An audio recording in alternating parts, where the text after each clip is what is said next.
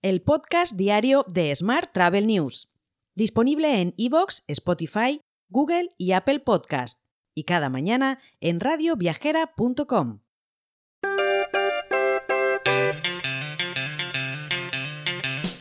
Saludos y bienvenidos, bienvenidas a una nueva edición del podcast diario de Smart Travel News, edición número 1220 del viernes 7 de julio de 2023. Hoy es el Día Internacional de la Conservación del Suelo, el Día Mundial del Cacao, el Día Internacional del Cóndor y por supuesto mm, San Fermín. Vamos con la actualidad del día. Renfe ha vendido más de 500.000 billetes con descuento para jóvenes para viajar este verano por España, entre el 15 de junio y el 15 de septiembre, tras cumplirse el primer mes de aplicación de la medida, según un comunicado. Más temas.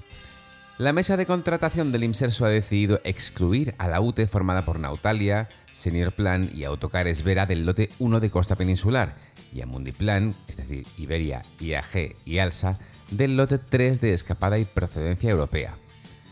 Además, ha emitido un acta que da como ganador de los tres lotes del IMSERSO a Aboris Corporación Empresarial. Más asuntos.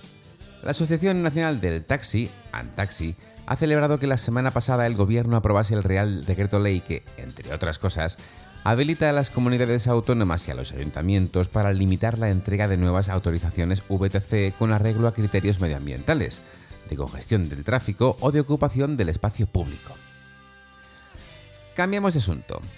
La OMT se alía con Alpitour World para promover la innovación, la educación y la sostenibilidad en todos los ámbitos del sector turístico.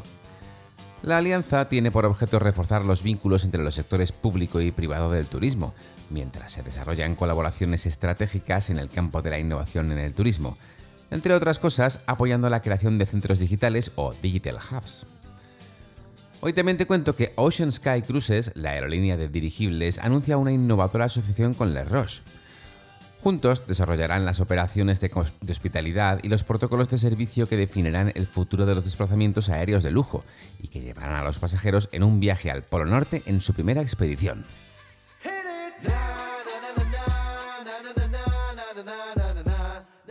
Vamos ahora con la actualidad internacional. La edición de verano de 2023 del Barómetro Europeo del Alojamiento de Booking.com y Estatista muestra un sector que continúa su fuerte recuperación. En toda Europa, el 46% de las empresas de alojamiento encuestadas esperan que 2023 sea el año de mayores ingresos hasta la fecha.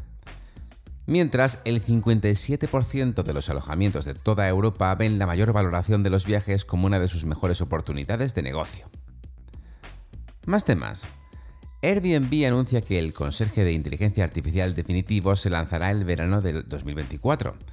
Brian Chesky, el consejero delegado de Airbnb, ha explicado que las interacciones actuales del chatbot viral ChatGPT y de otros chatbots de inteligencia artificial son buenos para preguntas informativas y objetivas, pero un programa que pueda aprender sobre ti con el tiempo será más valioso para Airbnb.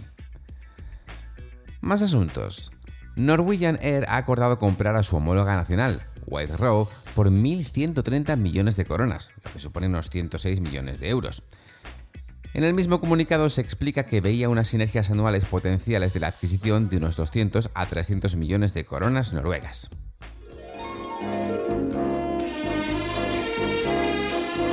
Hotel. Y terminamos con la actualidad hotelera. El Hotel Farinoes fue galardonado como el mejor hotel Relax and Leisure 2023 en los premios Condé Nast Traveler 2023. Fue el primer hotel turístico de la isla y se encuentra en una ubicación privilegiada en Puerto del Carmen, con acceso directo a tres playas y todo rodeado de vegetación tropical. Más asuntos. El Hotel Eurostar Suites Mirasierra 5 Estrellas ha acogido un sentido acto de homenaje a Josep Piqué, exministro del Gobierno de España y presidente del Foro La Toja Vínculo Atlántico, fallecido el pasado 6 de abril.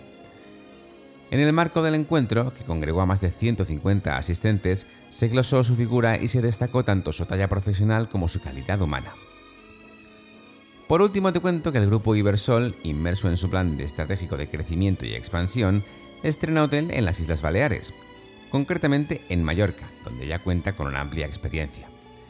El grupo gestionó un hotel en la zona de Palma Nova de más de 300 habitaciones desde el año 2012 hasta el pasado 2022, ambas temporadas de verano incluidas. Te dejo con esta noticia. El lunes, por supuesto, más innovación turística. Hasta entonces, muy feliz viernes y feliz fin de semana. Si quieres apoyar este podcast, déjanos tus valoraciones y comentarios en Spotify, Evox o Apple Podcast.